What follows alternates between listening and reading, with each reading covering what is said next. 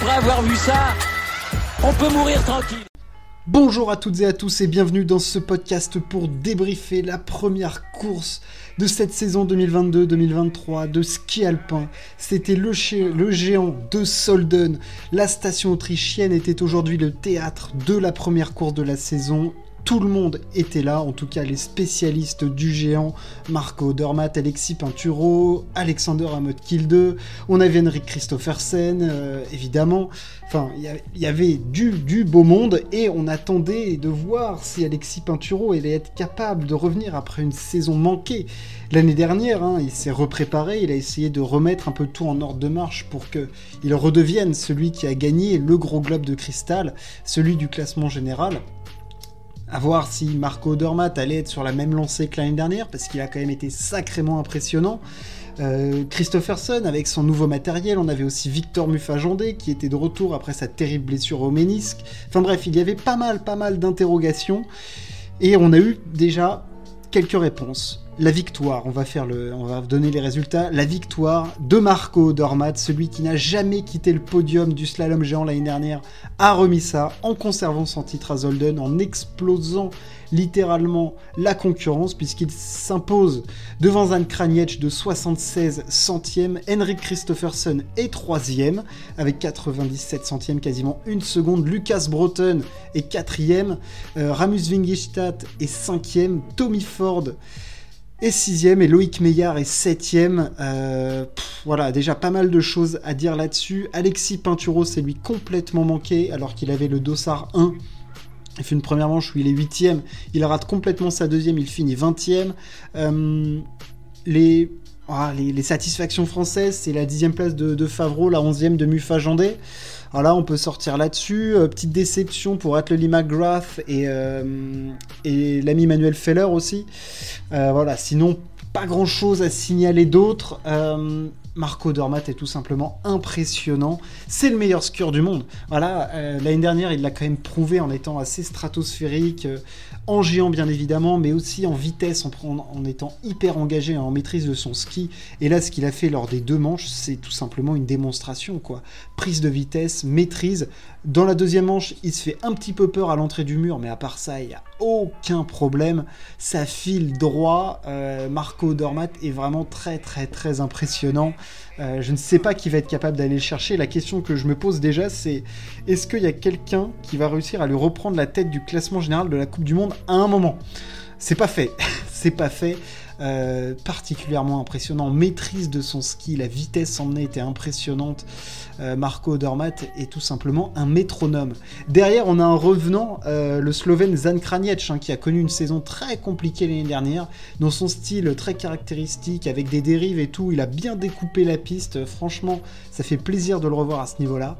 En troisième, on a bah, un des favoris aussi au classement du, globe du général, euh, même si c'est vrai que cette année les, techniciens sont un petit peu délaissés étant donné qu'il y a beaucoup plus de descentes et de super G. Euh, il y a 14 descentes, 7 super G, 10 euh, géants et 10 slalom. Donc bon, clairement, en mettant beaucoup plus de descentes, c'est clair que les techniciens ne peuvent pas aller sur la, discipline phare de la vitesse. Euh, bref, tout ça pour dire qu'Henrik Christophersen a fait troisième euh, avec les skis, euh, faits par Marcel Hirscher. Enfin, fait par Marcel Hirscher. Il a aidé à la conception, du moins. troisième place, eh ben, ça doit bien bien le satisfaire parce que franchement, c'est la première course de la saison. Euh, il a été bon dans les deux manches, franchement, il n'y a, rien à dire. Et surtout, il n'y avait pas grand chose à faire de plus pour lui aujourd'hui. Kraniec était vraiment très fort et Odermatt était tout simplement intouchable. Donc je pense que c'est un bon limitage de casse euh, pour l'ami Henrik, euh, qui doit bien être satisfait de ça. Après, on a Lucas Broughton, quatrième, qui avait déjà gagné à Solden hein, il, y a, quelques années de cela. le jeune le jeune Norvégien a été bon. Euh, très bonne première manche, quatrième. J'ai trouvé un tout petit peu décevant, en tout cas, du côté de, la deuxième manche. Mais c'est plutôt solide, en tout cas. Il n'a pas pris énormément de risques. Disons que voilà, il a, fait, il a été sage, Lucas Breton. Je pense que aussi voir euh, son pote Atley McGrath un peu se planter, ça lui a peut-être pas mis Maxi en confiance. Mais voilà, il profite bien. Quatrième place, c'est quand même solide. Celui qui a fait une énorme remontée, c'est quand même Tommy Ford, sixième. bravo à lui, il remonte quasiment 20 places, un truc démentiel. grosse remontée de l'américain. Et après, il faut parler des Français. Il faut parler des Français. Et on va commencer évidemment par Alexis Pinturo. Vous savez à quel point j'aime Alexis et je le suis. C'est un mec en qui je crois et qui nous a fait rêver. Euh, Alexis Pinturo euh, n'est pas prêt clairement.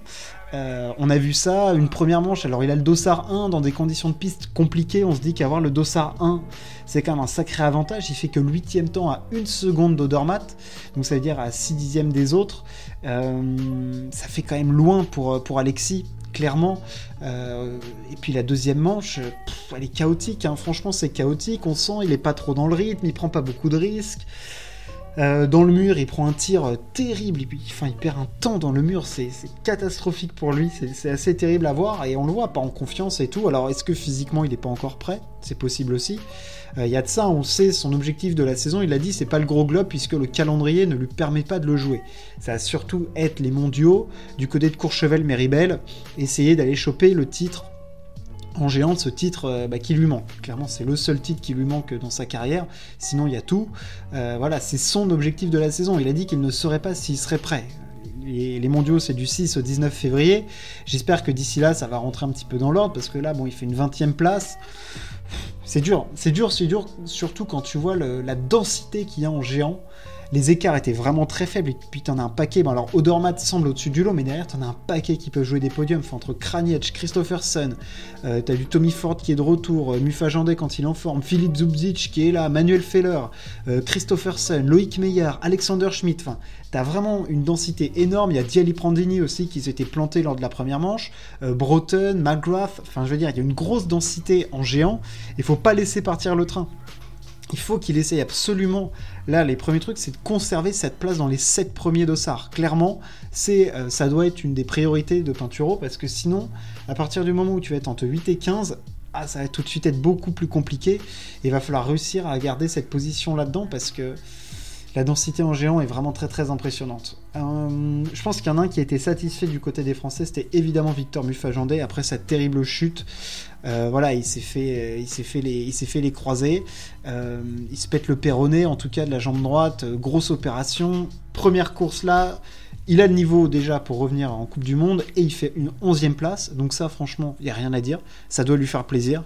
Euh, c'est évidemment une grosse satisfaction. Euh, à l'instar d'un Thibaut Favreau qui fait 10e. Franchement, les deux, là, ils ont fait une belle remontée. C'est solide. Euh, surtout quand on voit d'où revient Victor Mufajandet il peut être que satisfait de, cette place. Et voilà, j'espère que pour lui, ça a continué là-dedans. Il restait quand même, euh, quand il se blesse, il était super fort en slalom. Je pense qu'il attend, il en attend beaucoup aussi. Et, j'espère pour lui qu'il va réussir à retrouver les sensations qu'il avait à ce moment-là. En tout cas, parce que voilà, c'est je pense que c'est quelque chose d'assez important pour lui. Qu'est-ce qu'on peut dire d'autre? Eh bien, pas grand-chose de plus. Hein. Je pense qu'on a pas mal, euh, est pas mal revenu là-dessus.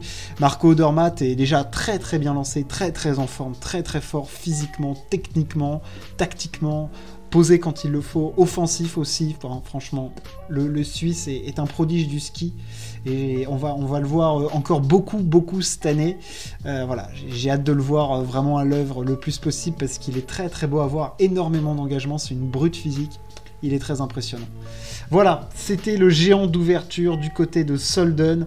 Euh, j'espère que ça vous a plu. N'hésitez pas à partager et à vous abonner. On se retrouve très très vite pour parler sport. Ciao, à plus.